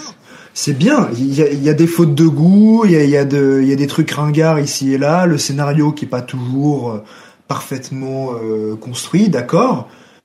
Mais ça déborde d'envie de cinéma. Et il y a vraiment des trucs que je trouve hyper stylés. Euh, donc, enfin, en tout cas, c'est largement plus inspiré que les, les, trois quarts des films Marvel qui sortent aujourd'hui. Hein. Je suis désolé de encore taper sur l'ambulance. Mais, en fait, tu, tu sens, tu, tu, sens en fait que cette, euh, c'est ces trucs de faute de goût, mais cette envie de cinéma, c'est très représentatif justement des films de super-héros des années 2000. Tu prends par exemple le Hulk d'Angly, il y a plein de fautes de goût, mais il y a une sincérité derrière de j'ai envie de faire quand même un truc qui, qui fasse kiffer. Et c'est pareil pour Ghost Rider par exemple. Ghost Rider, c'est des fautes de goût partout, mais euh, tu sens que le réalisateur derrière, qui il me semble est le même que Daredevil, euh, si je me trompe pas. Ouais, ouais c'est ça. Voilà, et tu sens qu'en fait, il, il, se fait kiffer et il y a une envie de mettre en scène, il y a une envie de mise en scène, une envie de caractérisation de personnage qui, pour moi, en fait, limite corrige toutes ces fautes de goût qui est à côté. Et c'est ça, c'est-à-dire que de toute façon, je valoriserai toujours euh, davantage un, un réalisateur qui tente vraiment des trucs, quitte à se foirer, que, que en fait euh, un cahier des charges euh, simple et banal. Charges, euh, voilà, simple et banal qui qui n'essaye même pas en fait. Donc bon. Voilà et puis c'est vrai que dans Daredevil, il y avait quand même quelques scènes de, de combat presque de kung-fu hein, en réalité qui m'avaient déjà bien plu que je trouvais plutôt bien chorégraphié. Pas trop mal filmé, même si parfois le découpage était peut-être un petit peu trop cut. Et ça restait quand même globalement lisible, hein, c'était pas non plus une horreur. Hein. Euh... Bah, la scène dans le parc, euh, notamment entre Electra et Daredevil, euh... en fait, elle est pas très justifiée scénaristiquement, mais elle est bien chorégraphiée. Oui, voilà, on est d'accord. Cette scène est ridicule, genre sur le sur le concept, mais en soi, niveau chorégraphie, c'est c'est cool. Ouais, voilà. Mais euh, et, et en fait, Electra, du coup, J'arrive et je me dis, bon, celui-là, il a quand même des retours encore plus catastrophiques que le Daredevil. Mais euh, en vrai, si ça se trouve, c'est mieux que ce que, que ce qu'il n'y paraît. Et c'est le cas. Euh, pour le coup. Euh, alors ouais, encore une fois, le scénario, il y a plein de trucs qui ont aucun sens. C'est pas toujours très bien construit, très bien introduit, machin truc. Il y a des situations qui prête un peu à rire quand tu connais un peu le personnage d'Electra, tu te dis putain ils ont vraiment fait faire ça. bon, euh, mais euh, mais encore une fois, il y a une, une vraie sincérité dans les idées de mise en scène. Le mec tente des choses visuellement, parfois qui sont stylées, d'autres qui pourraient être stylées, mais euh, pour des raisons de, de, de, de, moyens techniques, des choses comme ça, qui se viandent un peu. Mais bon, en tout cas, je salue la tentative, quoi. Et, euh, et encore une fois, il y a des scènes de kung-fu qui sont vraiment cool, et, euh, genre contre des ninjas et tout. Enfin, non, j'ai pris du plaisir vraiment à regarder certaines scènes d'action. Mais il y a des idées, ils sont trop cool, même dans les méchants. En fait, les méchants, ils sont pas exploités du tout, mais par exemple, les méchants avec tes tatouages, enfin, c'est génial. Ah oui, non mais ça, c'est une super idée. Vraiment, c'est un super concept, je trouve. Et donc globalement, ce Electra, c'est un film un peu moyen globalement parce que voilà, il est pétri de, de, de, de problèmes scénaristiques et visuellement voilà, il n'y a pas tout qui marche parce que bah ils ont ils ont pas le, budget ou la technologie pour faire tout ce qu'ils veulent. pour information, comme euh, comme je te l'avais vendu aussi, c'est c'est un film qui est un peu comme Daredevil, c'est fait charcuter par la prod, le et, tout ce qui s'ensuit parce que normalement il devait euh, avoir une director's cut dans le sens où en fait c'est le, le, film a été bridé à mort pour euh, rester full action et trame principale alors qu'il devait normalement avoir tout un lore de la main euh, mais que les studios ont, trouvé ça pas intéressant parce que ça restait trop cloîtré sur une scène de bureau, etc. Euh, ou, ou, sur des flashbacks d'origine des de, divers membres. Après, oui, parce que là, euh, ça va vraiment un, un peu trop à l'essentiel, je trouve. Oui, bah c'est ça, ça a été charcuté à mort. Après, c'est un film qui a eu un budget euh, très réduit, dans le sens où c'est, ça n'a coûté que 43 millions de dollars. Euh, qui, euh, Ah oui, ouais, oui, oui, oui, effectivement, c'est pas beaucoup, ouais. ouais. ouais, non, c'est vraiment, c'est vraiment peu. Mais, euh, mais normalement, voilà, il devrait, euh, il devait avoir une director's cut euh, par euh, Rob Bowman. Sauf que les studios ils nous ont dit, euh, de toute façon, le film a bidé, euh, que ce soit au box-office ou euh, avec la critique, et donc ça sert à rien d'enfoncer. d'argent post-prod, ouais. c'est ça. Ouais, bah ouais, c'est bien dommage puisque ça améliorerait peut-être un peu le film, euh, mais bon. En tout cas, euh, voilà, j'ai trouvé ça euh, tout à fait sympathique, euh, bourré de défauts certes, mais euh, franchement euh, plus honorable, en tout cas dans ses intentions euh, de cinéma que beaucoup de films de super-héros qui sortent aujourd'hui. Et, euh, et toi, William, toi, tu l'as pas revu pour le podcast, mais tu as, tu as un souvenir dans, d'enfance, d'adolescence, peut-être? Euh, ouais, je pense que je l'ai vu. euh, Bon, déjà, c'est sûr, je l'ai vu plusieurs fois. Je je l'ai peut-être vu trois fois. Ah oui, bah, Quand oui. j'étais euh, enfant hein. et j'ai dû le revoir vers 14 ans peut-être. Et euh, en vrai, j'en garde pas un si mauvais souvenir que ça parce que les raisons qui ont fait que je l'ai revu, c'est qu'il y avait euh, quelques scènes qui m'avaient quand même marqué, on va dire, dans les combats. Et même visuellement, le film se distinguait quand même un petit peu de, de Daredevil. C'est pas, enfin, c'est quand même pas les mêmes films. Et surtout parce que déjà, bah, déjà euh, durant mon, enfin oui, je- du coup euh, durant mon adolescence, je regardais la série Alias avec euh, Jennifer Garner Évidemment. et j'aimais beaucoup Jennifer Garner, donc euh. J'aimais bien regarder Electra pour revoir Jennifer Garner. Ah, surtout qu'elle elle, elle est très, euh, et ça, c'est un- voilà, je vais rebondir dessus. Euh, elle est très sexualisée. C'est-à-dire qu'on est dans, Ah oui, on, est dans cette mouvance du film du super-héros des années 2000 qui est, euh, qui d'un point de vue masculin te fait euh, Catwoman de Pitoff, te fait euh, C'est Electra de Garner, enfin Electra de, de, Ouais. de, de Rob Bowman. Et euh, T'as aussi euh, Jessica Alba dans les Quatre Fantastiques. Hein. Voilà, exactement. Et même si tu prends un spectre encore un peu plus large, tu vois, t'as toute cette euh, caractérisation d'un film comme Underworld, tu vois. Euh, Ouais, on est vraiment ça, dans hein. ce dans ce cliché de la femme sexualisée à mort. Ouais, c'est Girl Power. Hein? Enfin, c'est Girl Power, mais en même temps, c'est sexualisé. Ah, c'est sexualisé. Mais pour- en fait, pour moi, c'est euh, après ça se ça se reproduit plus euh, vers un film comme Catwoman, tu vois, que j'adore. C'est- Mais, mais mais mais mais mais dont je suis pas du tout d'accord avec l'écriture, etc. C'est-à-dire voilà, on te prend le personnage ultra mythique de Catwoman qui a été joué précédemment par Pfeiffer, par exemple, dans un dans un rôle qui lui ira à merveille Ouais. par Tim Burton, etc. Et en fait, le personnage de Catwoman devient quelqu'un qui va lutter contre un produit euh, cosmétique Ah, euh, qui te rend Ah, hyper belle. Euh, la tenue en cuir, c'est quelque chose, c'est ses potes qui lui ont offert pour draguer euh, le bon commissaire. Tu vois, c'est, c'est tu vois, Ouais. c'est ce- cette vision hyper sexualisée qu'on a retrouvée Mhm. même très récemment, par exemple dans Ocean 8. Euh, c'est pour ça que le film faisait Ouais. très date quand il est sorti. C'est qu'on, là, c'est pareil. Jennifer Garner, elle a tout un, un passage de, euh, je veux être maman, je dois procéder la petite fille. Je- cette Ouais. écriture hyper masculine en fait d'un personnage qui euh, de base dans les comics euh, est, euh, est- euh, un symbole féministe. Ouais, c'est clair. Non, mais t'as raison. Euh, mais en fait, même si le film est blindé de défauts, euh, vraiment, je, enfin, je suis pas persuadé que je le détesterais aujourd'hui parce que, comme toi et, et Vincent, je, je pense que je verrais quand même ce qu'il y a de positif derrière parce que à cette période-là, euh, même si c'est vrai qu'il y avait euh, des difficultés, je veux dire, pour avoir les versions complètes et officielles des films, à chaque fois, on avait quand même l'impression que le réalisateur, il voulait un petit peu euh, donner de l'énergie à son film et pas faire quelque chose de calibré. En fait, il y a, y a toujours cette fougue, moi je trouve, dans les films de super-héros des années 2000, qui permet bah, de distinguer, euh, par exemple, euh, je sais pas, mais enfin les films Superman, des films Spider-Man, ou euh, ou de ce genre de film là là où Ouais. là où aujourd'hui tu vois tu, tu- je veux dire n'importe quel film de super-héros répond à des pas à des codes enfin, enfin oui évidemment à des codes mais répond à un, un, certain standard euh, voilà un- et- et- exactement. Et Moi, Et voilà, on, on a quand même l'impression de voir les mêmes films. Ouais, j'ai j'ai une petite théorie par rapport à ça. C'est que j'ai l'impression qu'aussi dans les années 2000, avec le bah, l'essor des, des différentes technologies numériques, l'arrivée des, des caméras numériques, etc., même Ouais. si pour la plupart ils étaient encore tournés en pellicule, hein, euh, j'ai l'impression que ça crée une espèce de de- d'effervescence créative où du coup les réalisateurs euh, se laissaient aller à beaucoup plus de folie, alors qu'aujourd'hui Complètement. on peut tellement tout faire euh, avec les, les effets spéciaux numériques que j'ai l'impression limite ils se disent bah euh, ça en fait je vais euh, je vais pas me casser le bol je vais juste le faire en numérique alors qu'ils pouvaient le faire en, en effet pratique.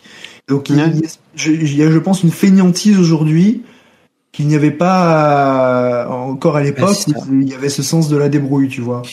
Et tu vois, euh, je, je pense que le meilleur exemple pour traduire un peu ça, pour moi, c'est le film euh, Hulk de du coup de euh, Ouais. parce que là, il, il essaye vraiment de de bouleverser un petit peu tout, c'est-à-dire que tu as la technique du split screen qui est employée sur tout le film. Euh, les effets spéciaux, bon, ok, certains sont ratés, euh, c'est même dégueulasse parfois. Je pense à la scène avec les chiens, notamment. Mais euh, il essaie vraiment d'iconiser son personnage avec avec la technologie qu'il qu'il utilise Mais t'as carrément un climax dans le, dans le Hulk de Langley, t'as carrément un, un climax qui est très poétique où t'as Hulk qui fait face à l'électricité dans des, des sortes de tableaux style Michel-Ange, quoi. Tu vois, c'est, Ouais, t'es, quand même vers un, vers un, un, auteur qui, euh, qui te propose une vision d'un personnage ultra mythique des comics.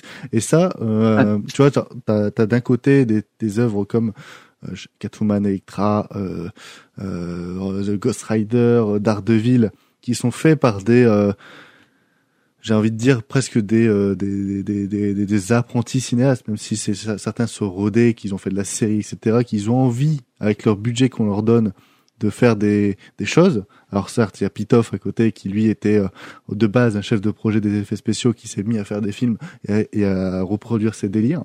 Ce qui fait que Vidoc, tout comme euh, Catwoman, ont un aspect très euh, carton-pâte euh, dans la mise en scène parce qu'on sent que c'est un alliage du numérique avec euh, avec des, des, des, effets pratiques qui ne rendent pas très très bien mais qui qui créent un univers à, à lui-même.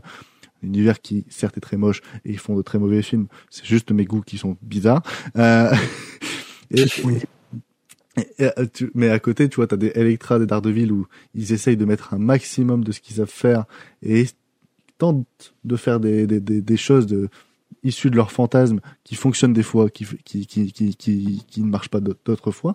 Et à côté, tu as des euh, réalisateurs comme Ang Lee, qui, comme euh, Guillermo del Toro, euh, qui vont faire des films de super-héros plus auteurs, mais qui vont... Euh, Mm.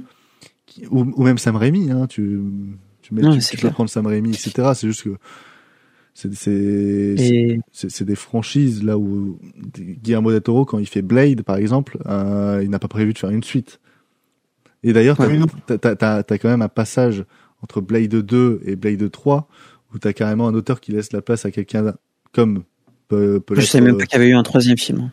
Euh, Blade Trinity, euh, d'ailleurs, je- je- j'ai pas pris le temps de le regarder, mais euh, il y a tellement d'anecdotes de tournage catastrophiques, euh, disons que c'est- même déjà le fait qu'il existe, c'est un miracle. ah oui oui oui Euh, Ouais.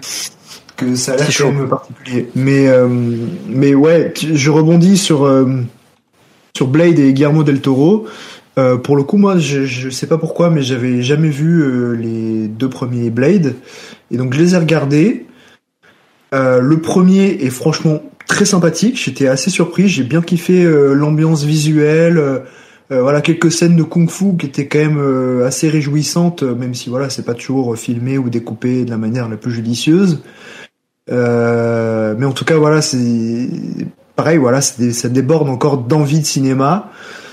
Et le deuxième, euh, je dirais que c'est à peu près euh, la même chose, mais où ça va plus loin que le premier et tu sens que c'est plus maîtrisé. Là, tu sens qu'il y a un, cinéaste qui est quand même euh, un peu plus doué, quoi, Guillermo del Toro, pour son premier film aux États-Unis, hein, il me semble. Et il, imprime quand même sa patte déjà rien dans les dans les designs des, des de ces nouveaux vampires là, euh, enfin, c'est du Del Toro euh, dans le texte hein, clairement. Mm. euh, D'ailleurs, ça- m'a rappelé un peu la série qu'il a chapeauté là, The Strain. Je sais pas si vous connaissez. Euh, mais, Non, euh, ça me dit rien du tout. mais ouais, il y, y a des designs comme ça de, de vampires qui ressemblent beaucoup. Et, euh, et pareil, bah là, euh, ce, ce Blade 2 est- m'a vraiment, vraiment beaucoup enthou- enthousiasmé euh, dans les scènes d'action, euh, dans l'ambiance du film. euh, D'ailleurs, il y a Donnie Yen hein, qui vient qui vient passer un coucou. Euh, il, est, il est très peu là. Il a une scène euh, d'action as- assez courte mais un peu stylée avec un katana. D'ailleurs, je pense qu'ils auraient peut-être dû davantage faire appel à lui pour les chorégraphies parce que j'ai entendu dire euh, dans, dans le podcast de mes de mes amis du Raging Fire Club que malheureusement euh, il avait juste été ramené pour euh, former un peu les gens aux arts martiaux dans, dans un dojo, mais que au niveau des chorégraphies ou même juste de la mise en scène de l'action, genre le découpage et tout, il avait pas du tout écouté. Alors que bah, c'est vrai que euh, il avait quand même beaucoup plus d'expérience que Guillermo del Toro dans le domaine, donc euh, ça aurait pu être encore mieux à ce niveau-là, même s'il se défend pas trop mal. Et, euh, et ouais, je- j'étais très surpris voilà, de, de, de, de ce mélange, que ce soit pour le premier ou le deuxième, hein, de, voilà, de, de, films de vampires, euh, à la fois film d'action, film de kung-fu, euh, fusillade. euh, c'est un cocktail moi qui me plaît beaucoup honnêtement et euh, et voilà qui déborde d'envie de cinéma, d'idées folles euh, que tu retrouves plus en fait euh, aujourd'hui, euh, enfin ou très peu. Voilà, de, de- de- ce, ce- bouillonnement créatif où tu sens que bah, t'as t'as t'as un mec derrière la caméra qui, qui a envie de qui, qui a envie de, de l'utiliser, de faire des trucs sympas avec quoi. Après, euh, tu vois, genre Blade Trinity, c'est euh, dans la même veine qu'un Electra. C'est-à-dire que dans, dans le projet, t'as le fameux David S. Goyer qui après va, va suivre sa carrière comme il devrait, euh, qui, qui, qui fait euh, le, son film, qui essaye de mettre le tonne d'idées, sauf que bah à côté, euh, par rapport à un Electra ou des trucs comme ça, t'as quand même des acteurs qui sont un peu relous devant la caméra, en passant par Wesley Snipes, Ryan Reynolds ou même un, un, un, un- et ça c'est mon, mon côté euh, catch, t'as euh, Paul Levesque, hashtag euh, Triple H, qui euh, est dans un premier rôle au cinéma euh, dans Blade Trinity par exemple, et qui euh, à l'époque, euh, donc euh, l'époque du film, il semble que c'est 2004, est au, commence à être au sommet de sa carrière chez WWE, et donc du coup pour son premier, un de ses premiers rôles au cinéma, euh, décide un peu de, de, de, de faire son con.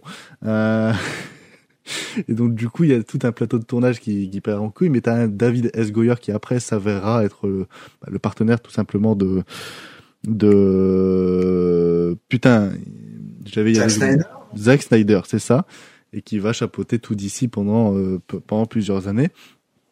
Euh, et qui va sortir justement de ce Blade Trinity avec encore plus d'idées parce que justement avec un tournage aussi chaotique mais avec justement un budget assez conséquent d'une suite à succès euh, va s'avérer être euh, un peu plus pertinent. Donc c'est un, film qui, est très malade qui est pas ouf ouf mais qui est un peu dans la même veine d'Electra. C'est-à-dire que tu vas y ressentir pen- pendant plusieurs fois des idées de mise en scène ou des idées de de, de, de, de, de- de jeunes cinéastes, on va dire, qui, qui, qui, qui sont assez, euh, assez frappants. Mais après, c'est voilà, c'est toute cette veine euh, émo-gothique du cinéma de super-héros qu'on retrouve aussi dans Electra Daredevil, notamment dans Daredevil où on voit carrément te foutre un, une scène de training montage euh, sur du Evanescence, par exemple. Euh, Oui, c'est génial, c'est la meilleure idée du siècle. c'est trop bien. Ça rend bien, ouais. Déjà, tu mets Evanescence dans ton film, c'est validé. Ah oui, non, mais ça, c'est... En vrai, sur un film de super-héros, c'est ultra validé. Hein. Ah oui, non, Mais mais oui. en fait, tout ce côté émo-gothique de Daredevil, avec cette, euh, cette, J'adore, j'adore. cette pleine lune qui te casse la gueule. Sur la pluie, sur les gargouilles là. Ouais. Ah là là, ça fait un petit peu Batman de Burton hein, aussi. hein. Ouais. Comment Ouais, ils veulent iconiser la ville. C'est c'est c'est quelque chose qui qui manque en fait euh, aux productions actuelles c'est c'est un style une mode enfin c'est quelque chose qui Ouais. te différencie d'un autre film de super héros quoi Ouais, clairement. Et je, et je voulais peut-être rajouter un truc aussi, c'est que dans les, dans les films des années 2000 de super-héros, pour moi, il y avait aussi cette volonté quelque part de, de mettre en place un thème musical marquant. Oh oui. Parfois avec avec un grand compositeur. Hein. C'est le cas des Spider-Man de Sam Raimi. Euh, bon, bien sûr, on, on, revient un peu plus tôt, mais c'était déjà le cas avec les Batman de Burton. Mais hum, vraiment d'avoir parfois euh, des compositeurs qui bah, qui essayent de trouver un thème musical marquant. Et je pense par exemple au film Hulk d'Ang Lee, dont la musique a été composée par Daniel Elfman aussi qui avait composé évidemment la musique des, euh, bah, des films Spider-Man. Et aujourd'hui, j'ai l'impression que c'est tout l'inverse en fait. La, la, musique des films de super-héros est générique et absolument inintéressante, alors que parfois ça peut vraiment aider à bah, rendre plus impressionnante évidemment une scène, mais surtout à mettre en valeur le personnage. Ça, c'est vraiment quelque chose que je trouve dommage aujourd'hui, quoi. Que la musique soit aussi peu importante dans les films de super-héros, alors que c'est c'est quand même vachement important. Enfin, quand on regarde des, des films comme bah, comme les Spider-Man de Sam Raimi, on enlève la musique, c'est comme Star Wars, hein, on enlève euh, une partie de de la substance du film. Mais, ouais. mais euh, par exemple, moi je me souviens plus trop du, du thème de de, de Electra euh, parce que je l'ai pas je l'ai pas revu. Mais par contre, le thème de Daredevil, par exemple, euh, tu me le mets dans un euh, dans un quiz de, de, de, de thème, un, un, truc comme ça, je suis mm. capable de te de, de te dire c'est Daredevil. Parce que, mais euh, ouais. la, la, musique d'Electra, elle, était, elle est composée par Christophe Beck, qui est actuellement à peu près le, le compositeur d'à peu près tous les Marvel OSEF. Genre c'est celui qui okay. a fait euh, Ant-Man Quantumania. Bon, c'est un peu dommage. Euh, ou euh, la série WandaVision aussi. Euh, mais ça a été également le, le, compositeur des musiques de Buffy contre les vampires euh, ouais. à l'époque. Euh, et celui de Daredevil, il me semble qu'il c'était un mec qui, c'est un mec à ses côtés. il faut juste que je, je, retrouve ça. hop. Ah, j'arrive pas à savoir. j'arrive pas à savoir. Pourquoi il me le donne pas? Alors, je ferai un petit cut. C'est marrant que tu en parles parce qu'en plus aujourd'hui, ce qui est ultra frustrant, c'est que parfois tu vas avoir des mecs comme euh, Silvestri ou même Michael Giacchino, quand même des, gars qui sont extrêmement doués, qui vont venir te faire les musiques des films Marvel et leur musique est inintéressante alors que les gars ont composé des mais des dingueries quoi. Ouais. Ah oui, non, mais ça, après Silvestri a quand même fait le, le thème de, de oui, oui, oui, ouais, ouais, je sais. Mais, mais tu vois, par exemple, je prends l'exemple du dernier Spider-Man. Il me semble que c'était Michael Giacchino, ou alors je me trompe. Oui. Mmh. Mais la musique est, est nulle. Enfin, c'est c'est vraiment une musique d'ambiance euh, épique euh, sur Internet, quoi. Ouais, non, mais sur les sur les Marvel, j'ai l'impression qu'il y a quand même un, un, problème de juste de production de la musique où je, je pense qu'ils la pensent pas du tout en amont avec la mise en scène et tout. Euh, ouais. je, je, pense que c'est très mal produit en fait, mais bon, c'est un autre truc. Mais, mais, pour revenir à ce que tu disais, Loane, c'est que dans ces musiques-là, même en dehors juste des compositions, moi j'aime bien les choix, voilà, de mettre des des gros sons des, des années 2000, voilà, type Evanescence, ou même juste des fois dans les scènes d'action mettre une musique d'ambiance, mais genre une musique d'ambiance qui va être un peu rock, tu vois, avec une euh, mmh. guitare qui déménage un peu. Alors c'est c'est mmh. un marqueur de son époque, hein, ça fait très années 2000 ah effectivement. Mais n'empêche que ça bouge vachement plus, tu vois, genre t'es es déjà beaucoup plus dans l'ambiance de ouais. de la scène que les trois quarts des musiques euh, que tu ne retiens pas en fait euh, dans les films actuels, quoi.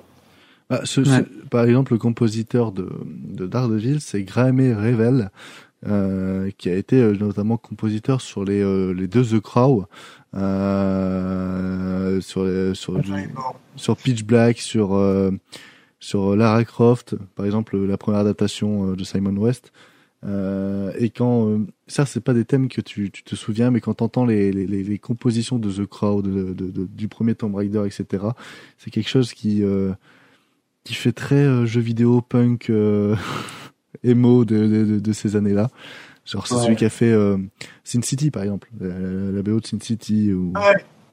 est trop cool, la BO de Sin City. Oui, non, mais c'est pareil, c'est celui qui a fait Planète Terreur. La BO de Planète Terreur. Tu vois, c'est quelqu'un qui est très euh, style grunge, pop. Euh, bon, je me souviens plus de la BO de Daredevil parce que j'aime beaucoup, mais euh, mais ouais, c'est des gens qui, comme les réalisateurs, comme comme euh, comme la, partie, la plus grande partie de l'équipe essaie de donner leur meilleur pour euh, quitte à faire de la merde pour euh, essayer de sublimer le produit quoi. Ouais. Après, je sais pas si vous avez quelque chose à rajouter sur Electra. Moi, je, sinon, je, je peux conclure. Non, pas particulièrement. Après, Electra, ça, se, ça, ça touche beaucoup à la culture asiatique. Hein. Je me souviens des ninjas, des, des genres de trucs comme ça. Tout le délire m'a plu, honnêtement, de ce côté-là. Mais, euh, mais voilà, on a parlé un petit peu des super-héros des années 2000, de ce qu'on pensait de, de, de cette période-là, de notamment Electra, qu'on qu'on vous encourage à découvrir peut-être sous un œil assez différent, un œil de, de cinéphile, on va dire, avec toutes les références que piochent ces, ces réalisateurs-là auxquels on confie un budget et qui, euh, qui, qui tentent le tout pour le tout pour essayer de, de percer et qui des fois, bah, ça a foiré hein, pour tous ces réalisateurs-là, mais euh, mais qu'on aimerait plutôt revoir sur des productions aujourd'hui, hein, notamment chez Marvel ou DC, où ça, ça tourne un petit peu en rond, euh, avec un, un modèle de, de, de, de, mise en scène et d'écriture qui, euh, bah, qui reste sur la même ligne et sur le même cahier des charges, et ça a tendance à nous, euh, à nous lasser. et bah écoutez, on va vite passer au Monsieur Personne, un Monsieur Personne qui risque d'être assez, assez rapide étant donné que, que bah, ça va être un face à face et c'est ça va être un duel, un duel de légende, un duel absolument. Euh... Tout le monde veut prendre sa place. Le duel. C'est ça. Ça va se jouer entre un film euh, asiatique et un film en noir et blanc des années 50-60. Non, non, non. c'est maintenant, c'est tout de suite, c'est l'heure. De...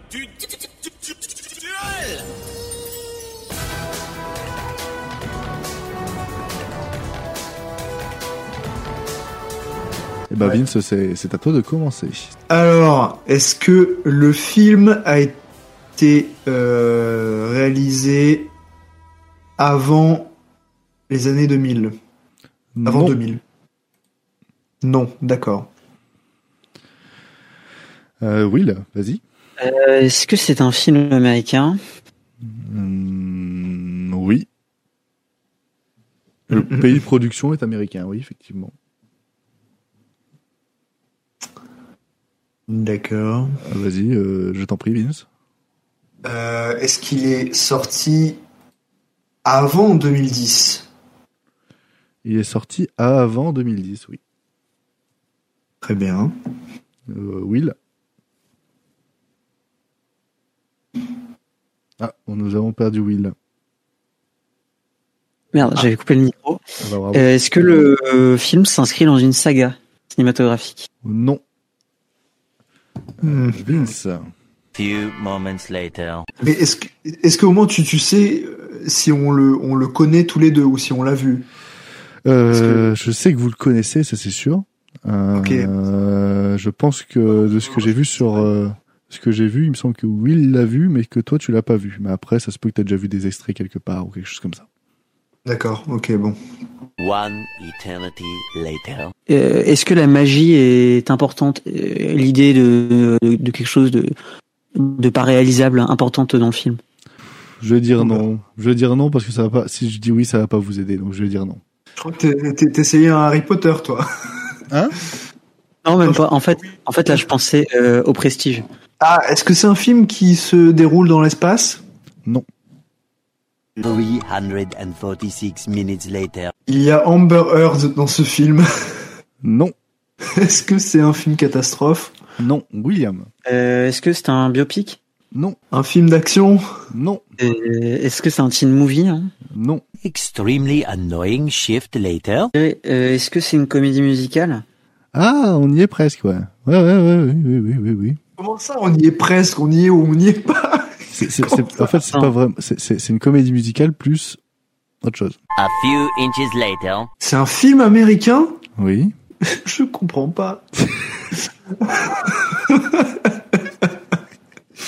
J'en C'est énorme. Mais non, mais je, je, vois pas du tout hein, ce que c'est. Mais c'est fou ça. Six hours later. Est-ce que c'est un, un docu? Oh putain, oui, merci. C'est This Is It? Oui. Je me suis dit non. quand même. Mais oui, c'est Michael Jackson, This Is It. DC, zombie. Putain, Ah, zombie, dans mes zombies, dans mes zombies. Bah zombie euh, Gangster. thriller quand même. Ah d'accord, oui, je l'avais pas compris. Oui, c'est très... trouve criminel. Décès, Ah oui. bah, Michael Jackson qui est mort. Ah, mais il faut vraiment penser au clip, quoi. Enfin, Ah ouais, t'as, l'esprit tordu, hein, je suis désolé. Non, bah, je suis désolé, il me parle d'écologie euh, et d'écologie, euh, t'as quand même. euh, ah, ah, Song, oui. ah, bah mais parce que t'as tout un, t'as tout un moment où, euh, en fait, Izzy, tu l'as pas vu toi, Vince Izzy Non, je l'ai pas vu. Mais en fait, En vrai, c'était un peu Osef. hein. c'est un peu osef, mais en fait, t'as le, les coulisses d'un concert qui aurait pu être grandiose, quoi. c'est, c'est, t'as, t'as, t'as tout le truc avec Earth Song, c'est que des CGI avec des, des hologrammes de, d'arbres, etc., qui tombent sur la scène et, et tout, tout les trucs comme ça. Mais le truc, c'est que vous, en fait, vous aurez eu documentaire et plus musical en même temps, vous l'aurez trouvé tout de suite. Déjà, rien qu'avec l'année, je sais pas comment vous avez fait, mais, euh, En fait, Et le truc, c'est que, sûr que moi, je je, je, hein, je savais l'heure, plus qu'il y avait un documentaire. J'étais persuadé que c'était pas ça, quoi. t'étais persuadé que c'était pas ça. Mais tu l'avais depuis tout à l'heure. Ben, je, je le voyais dans ma liste, si tu veux. J'ai frontalement une liste de sorties en, de films sortis en 2009 que t'as vu. Et je comprenais pas, je me disais non, c'est pas possible, il a pas fait ça. Ah si, j'ai fait ça. J'ai dit que c'est le pire film pour un monsieur personne, mais c'est vrai. Ah ouais, non, t'abuses. T'abuses. À un moment, quand tu m'as dit euh, l'acteur principal qui est Michael Jackson, hein, forcément, je me suis dit, ben, en- en vrai, c'est envie de couiller. Tu dis, c'est est-ce que c'est lui le compositeur? Et puis voilà quoi. Ah ouais Mais oui. vache, ouais, moi, Je cherchais vraiment un compositeur de cinéma, tu vois. bah oui, non mais voilà. Bon Ouais, pareil. En fait, t'aurais eu dans la tête euh, documentaire depuis le début. hein. C'est pour ça que j'ai dit, mais quel déni. Vraiment tous les genres cinématographie sauf documentaire quoi. Merci. Ouais, Ah c'est ouais. un peu con. Ouais, mais du coup, euh, Vince, c'est à toi de choisir. Eh bien, on va partir sur la femme scorpion. Il est sur ma liste depuis, euh, il est sur ma liste depuis des mois, donc euh, ça me dérange pas. Que en plus, euh, le chat qui fume euh, sort l'intégrale en, en Blu-ray euh, en avril, donc euh, ça fera un petit un petit focus. Et en plus, ça dure 1h27, très bien. Oui. Sauf que, euh, petit climax, je serai peut-être pas là pour la mission d'avril. Euh, Oui, mais ça t'empêche pas de le regarder et de nous écouter après. effectivement, effectivement. Je le regarderai, ça c'est promis. Euh, on part donc sur l'émission d'avril qui ne sera pas présentée par moi, hein, euh, du moins si on existe une. Et sans doute par Jack, du coup. Oui. Voilà, on lui met la pression dès aujourd'hui, Jack. C'est pour toi. Si Jack est en forme, il y aura deux émissions euh, au mois d'avril, une euh, sur les séries avec The Mandalorian et une du coup le sequel cinéma euh, numéro 15 euh, avec entre autres la femme scorpion dans euh, Le Conducteur. Euh, bah écoutez, euh, je pense que ce Monsieur Personne va être largement largement découpé ou du moins disponible en bonus sur YouTube, j'en sais rien. Euh, parce qu'il était très long. Entre le début et la fin, quoi. Oui, on va faire comme ça, avec une, euh, un- un- une, une partie, euh, une partie complète sur YouTube, euh, pour ceux qui sont curieux, euh, de cet échec flagrant. Euh, en tout cas, merci Vince d'être, euh, d'avoir participé à cette émission qui devait durer beaucoup moins que ça. Oui, c'est vrai. Ben, C'était quand même un plaisir, hein, mais euh, j'espère que tu vas pas trop galérer au montage. non, ça va aller, ça va aller. Euh, merci William d'avoir participé. Bah, c'était très cool aussi, malgré le, le bug euh, considérable du Monsieur Personne. Ah oui, non, là on est tombé dans un, dans un fossé là. Trop noir. toute l'histoire du podcast, là. Ah oui, non, là, c'est, c'est, c'est facilement un, un quart du podcast. C'est ça qui est fou. Victor- victorieux, mais, mais amer. Ah oui, non, c'est laborieux, laborieux. Mais après, euh, j'ai, j'ai tout fait pour euh, vous compliquer la tâche. Euh, bref, c'était la fin de cette euh, émission. C'est quoi le cinéma numéro euh, 14 On se retrouve, euh, nous, euh, moi et, les auditeurs, euh, au mois de mai. Euh, mais je vous laisserai en très bonne compagnie en avril. Euh, c'était euh, Vince, Louane et William.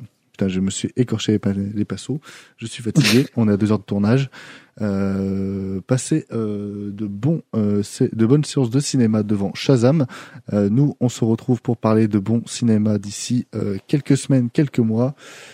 Des bisous. Passez une bonne journée, soirée. Salut Alors, infidèle, on s'en va sans dire au revoir Mais pas du tout. Au revoir, messieurs, dames. C'est ça la puissance intellectuelle. Bac plus deux, les enfants. On se dit au revoir pour un petit moment. Juste un petit moment. Eh, vous pourriez pouvoir te tirer sans dire au revoir D'accord. La prochaine fois, c'est moi qui conduis.